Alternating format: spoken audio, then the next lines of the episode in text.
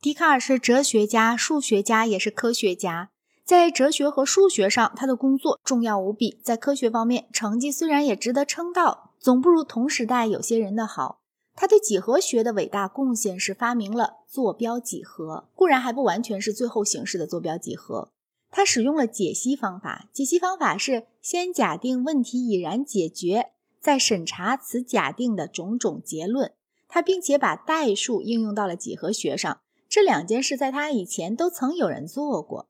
关于前者，甚至在古代人中间也找得到做过的人。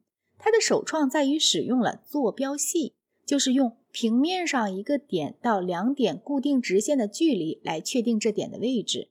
笛卡尔本人并没有发现这个方法的全部力量，但是他的工作足以为进一步的发展铺平了道路。这绝非他对数学的唯一贡献，却是最大的贡献。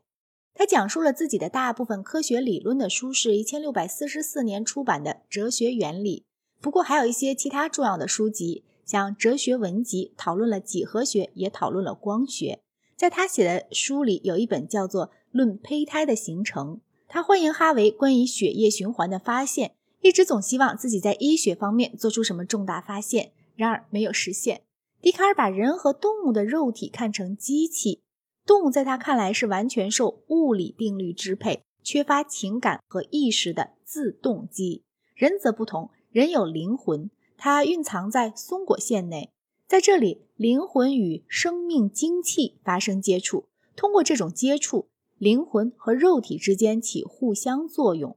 宇宙中的运动总量有一定，所以灵魂影响不了它，但是灵魂能改变生命精气的运动方向。因而间接的能够改变肉体其他各部分的运动方向。笛卡尔的这部分理论被他的学派中的人废弃了。起先，他的荷兰门徒格林克斯，后来马勒·勃朗士和斯宾诺莎都把它舍掉了。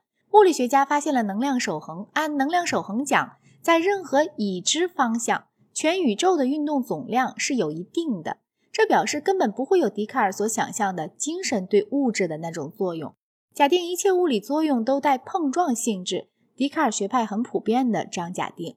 动力学定律足够确定物质的运动，精神的什么影响完全没有插足余地。可是这引起一个困难：我决意要手臂动时，手臂就动；然而我的意志是精神现象，我的手臂动却是物理现象。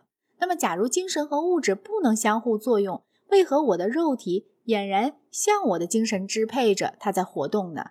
对这个问题，格林克斯发明了一个答案，通称二时钟说：假定你有两个都十分准确的钟，每当一个钟的针指整点，另一个钟就要鸣响报时。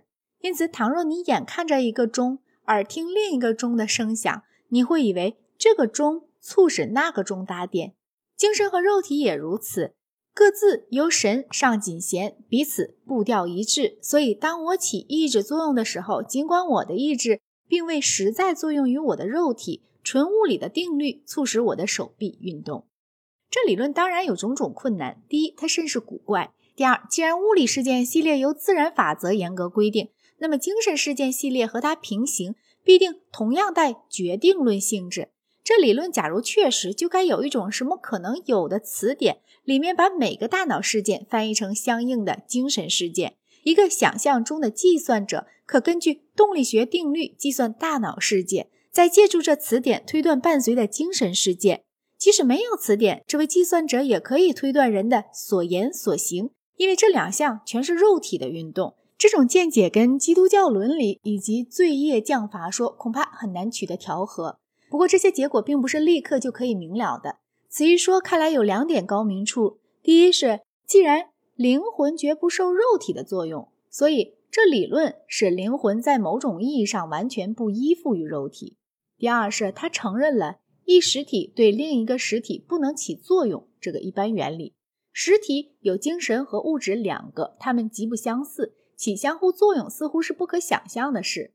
格林克斯的理论否定相互作用的实在，却说明了相互作用的现象。在力学方面，笛卡尔承认第一运动定律。照这定律讲，物体若不受外力影响，要沿直线等速的运动。但是不存在后来牛顿的万有引力说讲的那种超距作用。所谓真空这种东西根本是没有的，也没有什么原子。然而，所有相互作用全带碰撞性质。假使我们的知识真够丰富，我们就可以使化学和生物学化为力学。胚种发育成动物或植物的过程是纯粹机械过程。亚里士多德讲的那三样灵魂是不必要的，三样里只有一样，即理性灵魂存在，而且仅存在于人类。笛卡尔小心翼翼地躲避着神学上的谴责，发展起来一个宇宙演化论。跟柏拉图时代以前某些哲学家的宇宙演化论毫无相像。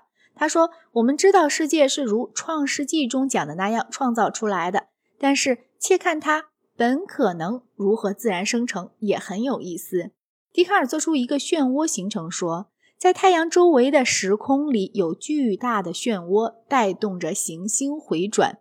这理论精妙到精妙，但是不能说明行星轨道何以不是圆形的，而是椭圆的。漩涡说在法国得到了一般承认，逐渐的才被牛顿理论夺去了它的地位。牛顿的原理最早的英文版的编订者寇茨畅论漩涡说开启无神论的大门，而牛顿的学说需要有神使行星在不朝太阳的方向上运动起来。他认为根据这点就该喜欢牛顿。